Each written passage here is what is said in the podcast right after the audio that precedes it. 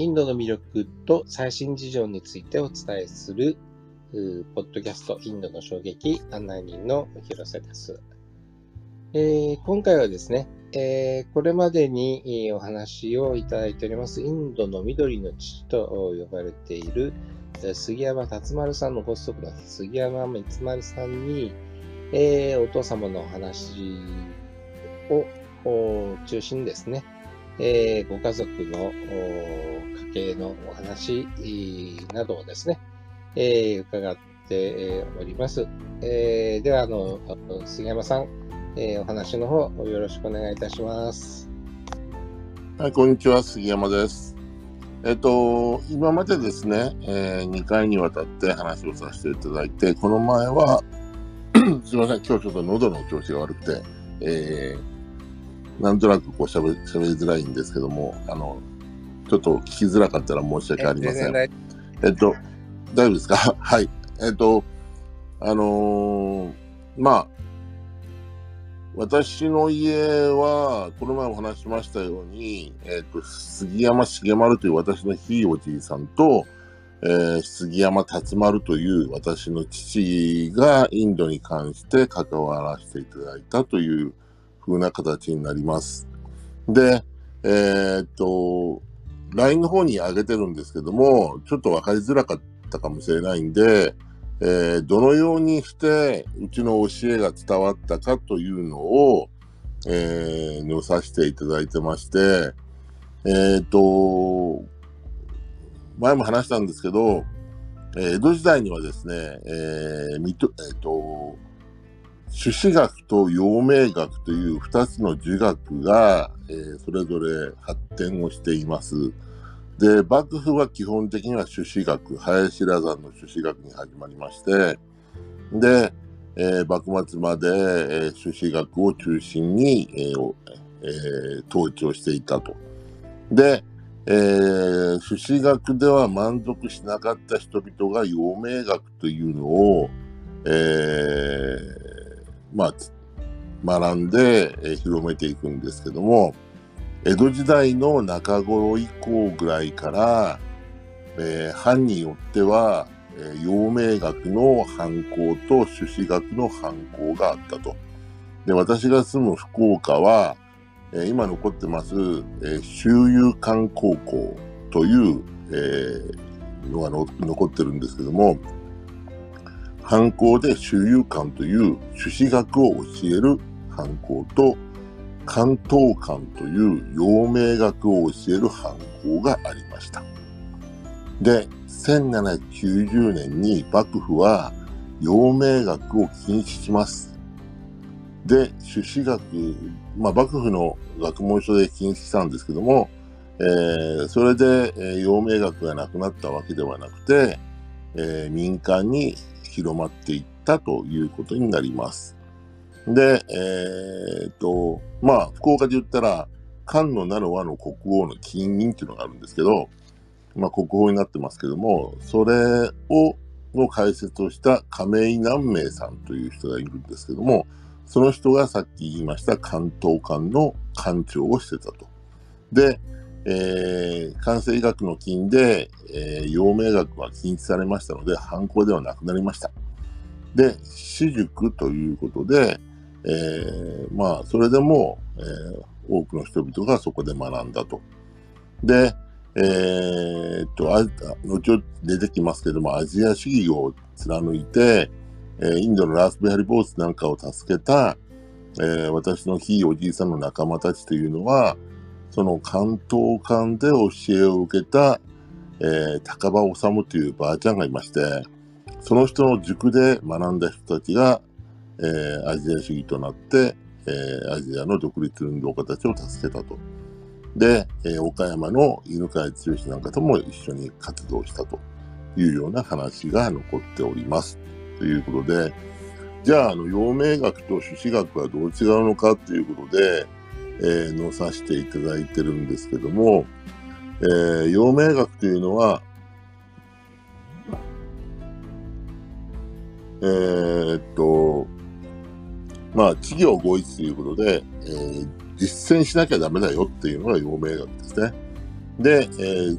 まあ、上下の間に信頼関係があるような形が陽明学的なものということになります。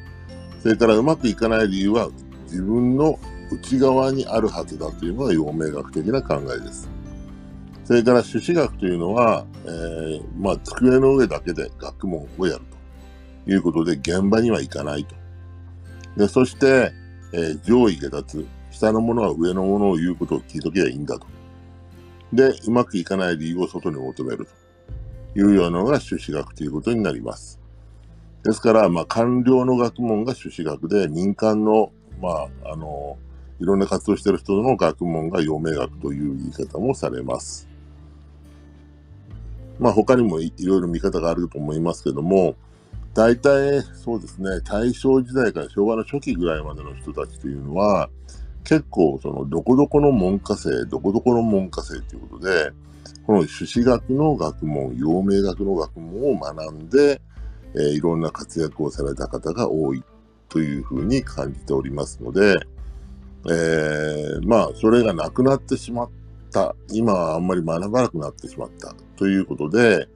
えー、まあ、ちょっと政治的なことに対しても、なんか、こう、信頼感がなくなってる部分があるのか、かなっていう感じもするんですけど、まあ、それと、あの、漢学ですので、えー、中国も、えー、漢学をやらなくなったという話ですし、韓国もやらなくなったという話ですので、昔は、えー、まあ、明治大正のあたりは、えー、中国の人、韓国の人と、まあ、朝鮮の人と、えー、その学問を通じて話があったというような話が聞いてますけども、でも今ではもう全くそれぞれがバラバラになって、えー、通じなくなってしまったというような感じです。で、うちの家に残ってる、あの、まあ、話として、えー、まあこれ、陽明学の先生とたまたま、あの、ある会合で横に座りまして、話をしてたら、あんたんとこは、陽明学ばいって言われて、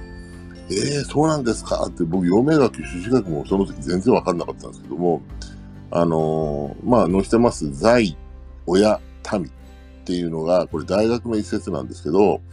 朱子学では民を新たにする。要は民を新たな枠にはめて管理するっていう意味なんですけど、陽明学では民に親しみにあると。民に親しむにあり。ということで、えー、民に寄り添って、えー、まあ、政策ですね、政治を行いましょうというのが陽明学ですね。政策を行いましょうと。それから、うちの家に残ってる読み方っていうのが、民を親にすっていう、要は民を親、自分の親と考えて、えー、尽くしなさいというような話で、えー、うちの父が書き残してるんですけども、えー、学校で、まあ、陽明学的な読み方、民に親しみにありという読み方を習って、家でそれを所属してたら、えー、親の夢の旧作がですね、えー、自分の書斎から出てきて頭をぶん殴られて、杉山家の人間が何という読み方してるんだバカ者がって言って、杉山家の人間は民を親にすると読め分かったかって言って、えー、また書斎に入っていったと。で、いつも温厚な父親がそんな風だったのでびっくりしたというような、えー、話を父が書き残してるんですけども、えー、まあ学校で習うことと親から言われることが違うということで私はどうしたらいいんだろうみたいなこと書いてあるんですけども、まあそんな感じの読み方を、まあうちの父は、えー、教わったと。要は困ってる民を自分の親と思って尽くしなさいというようなことですね。で、えー、もう一つ、江戸幕府以来のが、あの、林蘭山が朱子学で開いたんですけども、あの、ずっとやってたんですけども、それ以来、あの、代表的なですね、陽明学者と朱子学者の、えー、名前というのを、えー、まあ、朱子学の人は、えー、黒色、陽明学の人は赤色で書かせていただいております。で、えー、っと、そうですね。で、水戸学っていうのが途中から出てくるんですけど、まあ、陽明学と朱子学と合わさった、それから国学を合わせてのようなのが水戸学なんですけども、えー、柳川の、えー、安藤昭安という人が、えー、明の末期に、えー、日本に逃げてきた、えー、出春水っていう、えー、中国の地学者に、えー、指示して、で、6年間か5年間か自分の登録の半分を出春水に与え続けて、で、それ、その出春水が水戸光国の目に留まって、えー、江戸にお抱えになるということで、で、それで、えー、まあ、学問を伝えて、水戸学の祖ができたというふうな話になってるんですけども、まあ、福岡はそういうのにも絡んでるというような形の場所になります。ですんで、昔から中学が盛んだったのかなっていう感じもしております。で、その流れの中で、まあ、うちの家がそういう教えを残しているということになります。で、明治以降ですけども、えっ、ー、と、陽明学的な考え方の人たちがアジア主義になったのかなと。で、朱子学的な考えの人たちというのは、えー、富国強兵をやって、えー、西洋列強と同じように、えー、軍隊を持ってで産業を起こして強い国になれば、白人と同じような扱いを日本人もしてもらえるはずだというようなことで頑張った人たち。で、この2つのグループがあったからこそ、まあ、日本は植民地にならずに済んだのかなっていうふうに僕は考えております。で、まああの、実は何年前ですかね、5、6年前にあの、孫文の生誕150年でしたっけ？で、僕、中国の中山大学の方に招かれて行ったんですけど、あの、孫文の、えー、もう助けて、えー、結婚式にもひいおじいさんは参加してるので、えー、まあ、ちょっとお声がかかって、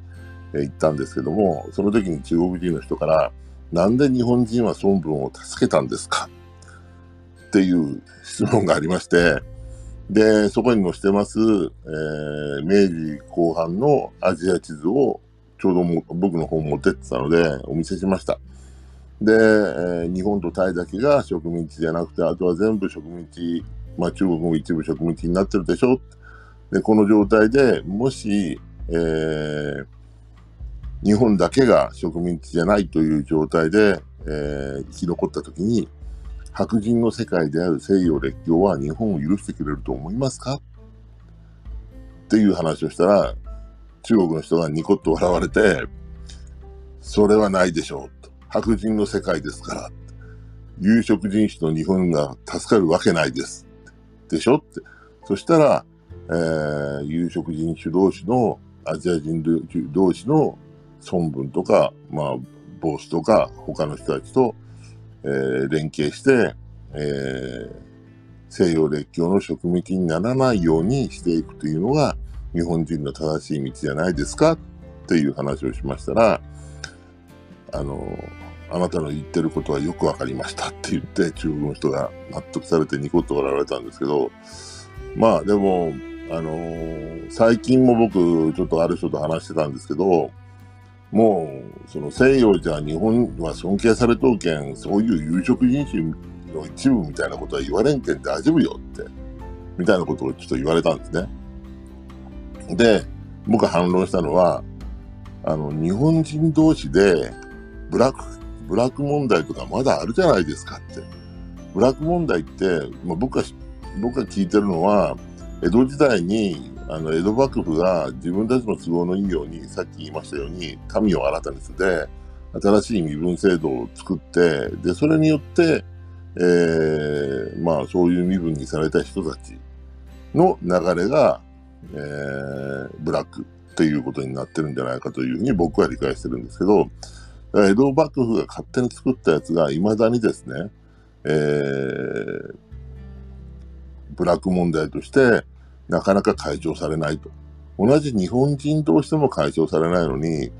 人種が違ったらそんなに簡単に解消されるわけないじゃないですか。っ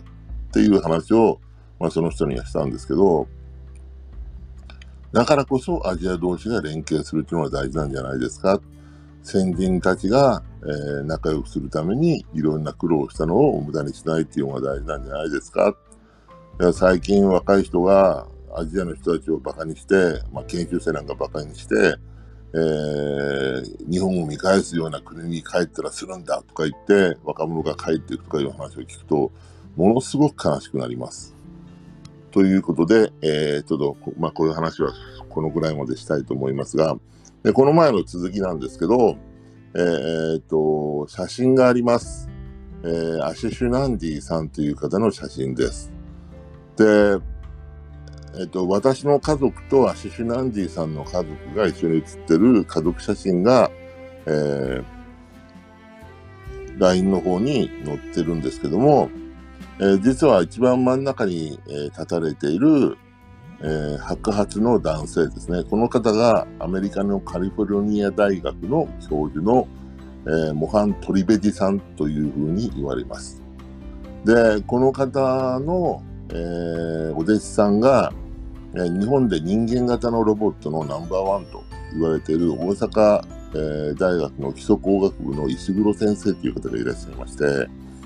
でその石黒先生から突然ですね、えー、僕がグリーンファーザーという、まあ、父の足跡をたどって、えー、地元の KBC という番組の放送局がこの前話したように、水と緑のキャンペーンを始められて、で、創立45周年だから今年は予算があるけん、あなたのお父さんの資料があるんやったら、えー、取材に行きましょうかって言われて、インドに行った、田中健さんという俳優さんと一緒に行ったんですけど、で、その、えー、帰ってきてから田中健さんが、杉山さん本出さんねって言ってくれて、で、出した本がグリーンファーザーっていう本だったんですけど、えー、あなたのお父さんはインドのグリーンファーザーです。だからあなたの、えー、周りにある緑はあなたのお父さんの子供たちですから、いつでも杉山さん、福岡に来て、あインドに来てくださいって言われて僕涙ブロブロ流したの、そういう話なんですけど、で、その、えー、話を、まあ、あの、もらって、で、まあ、えー、出版社の人に手伝ってもらって本を出させていただいて、で、その次の年だったんですね。で、石黒さんは、えー、実は、えー、アメリカのカリフォルニア大学に、えー、留学された時に、アシシュ・ランディさんじゃなくてすみません、モハントリベルテさんの研究室でお世話になったと。だから、日本に来ら、え、モハントリベルテさんが来られる時には、いつもお世話をしてると。ところが、福岡で、えー、ロボットサッカーの大会があるということになりまして、それで、えー、私は今回は、あの、あなたのあなたと一緒に東京で過ごすことはできないという話を、えー、アシュシュナンティさんじゃなくて、モハントレビーズさんにされたら、モハントレビーズさんが、え、何、福岡に行くのか。じゃあ、福岡だったら、杉山龍丸というのの、えー、息子と娘がいるはずだから、探してくれって言われて、で、えーって言って探されたのが、ちょうど僕が本を出した次の年だったので、えー、どうもそこからたどり着かれて、私の家に出版社から電話を聞かれて、えー、お電話をいただいて、で、モハン・トリベデっていうインドの人があなたに会いたいって言ってるんですけど、えー、あなたは知ってますかって言われて、いや、うちの父はインドに行ってましたけど、モハン・トリベデさんっていう名前は覚えがないですねって言ったんですけど、いやーでもお話聞いたら多分そうだと思いますから、いっぺんよかったら福岡に来るって言ってるから会ってもらえませんかって言われて、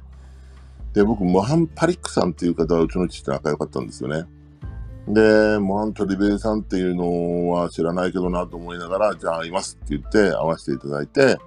そしたらモハン・トリベイさんが来られて、あなたのお父さんはインドに来られた時にいつも私の家に泊まってましたと。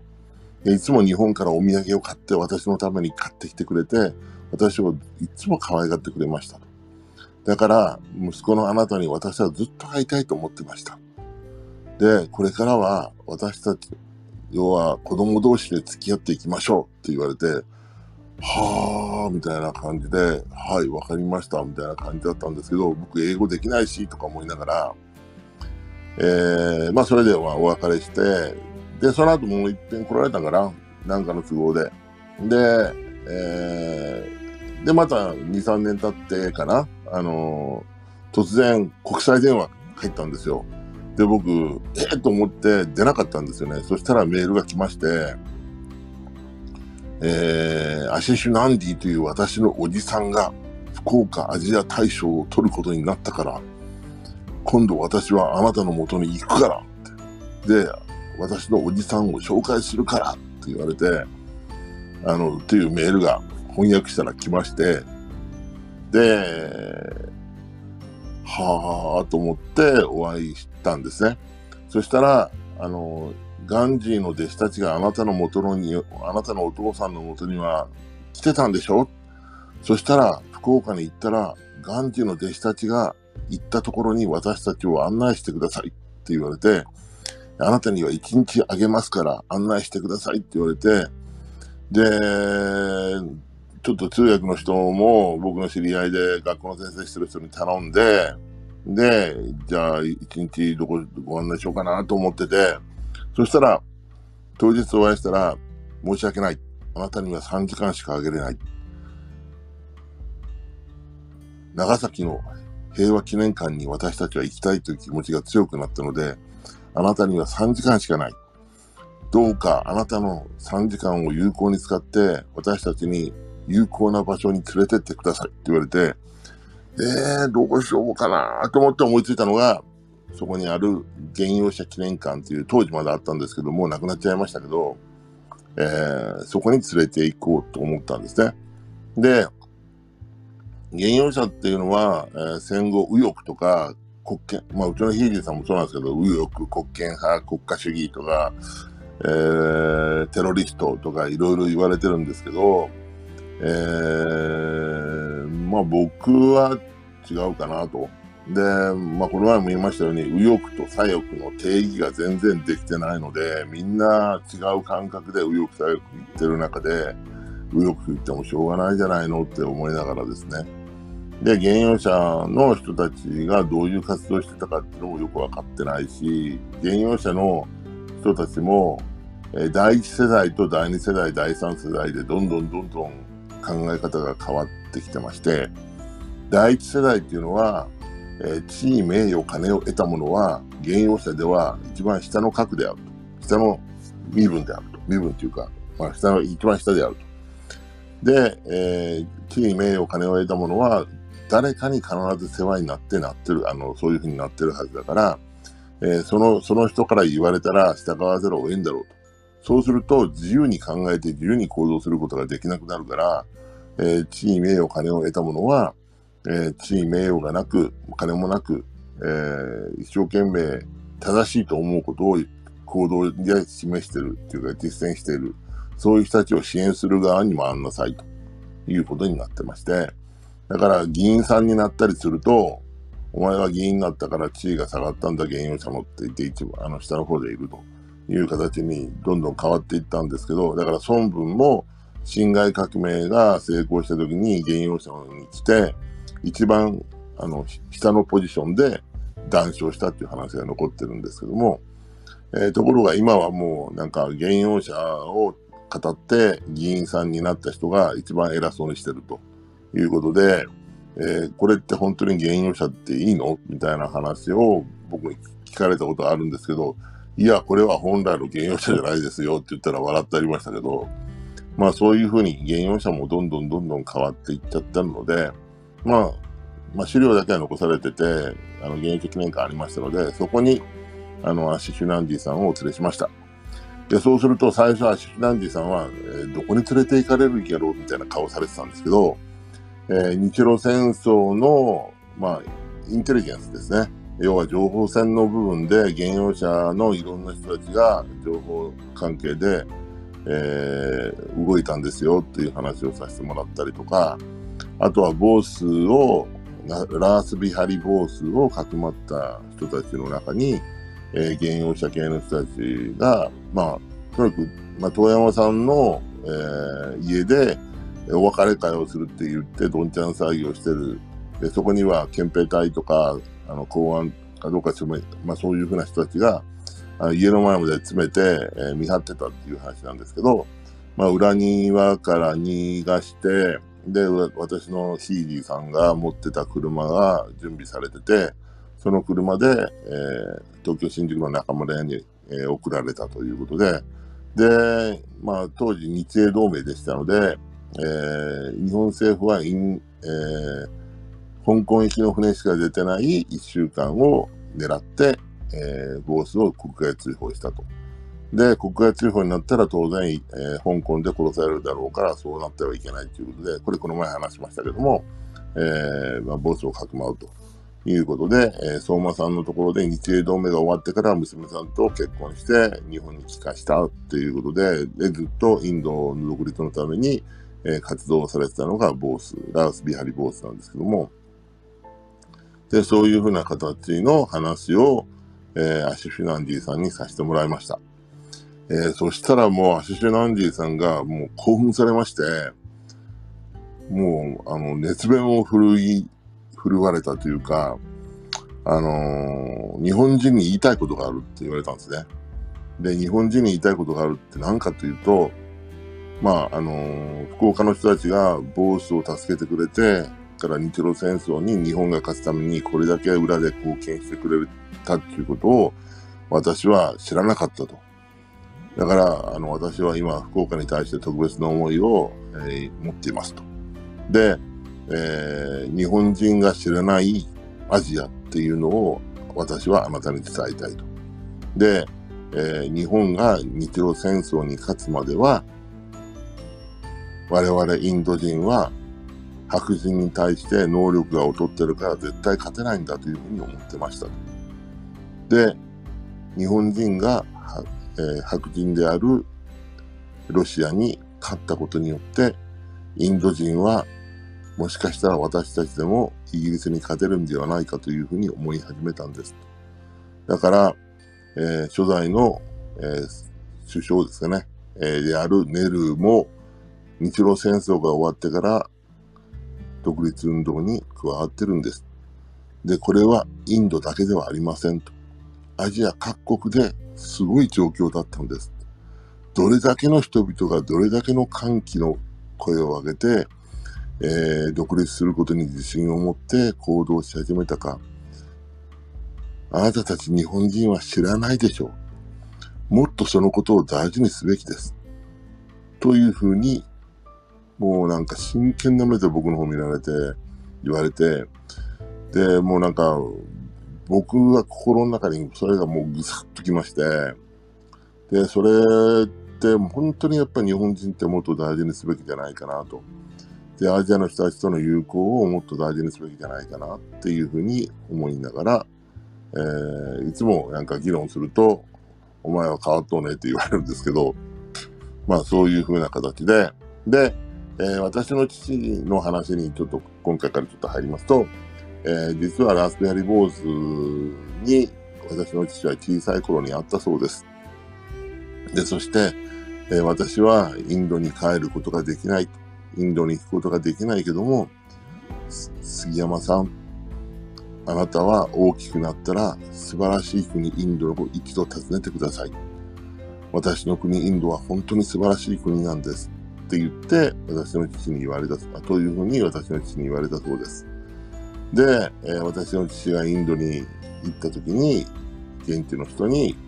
あの、ボースから素晴らしい国がある、インドという素晴らしい国があるから行ってくれ、行ってごらんって言われたので私は来ましたと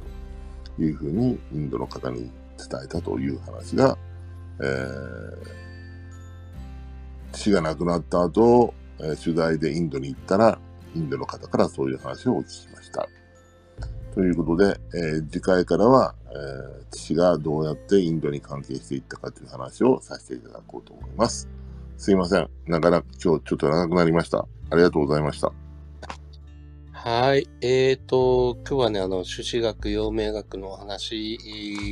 えー、それから、シュナンディさんのお話、えー、いろいろ聞かせ、えー、いただきました。えー、三丸さんあ、どうもありがとうございました。あ、いいえ、すいません。長くなりまして申し訳ありません。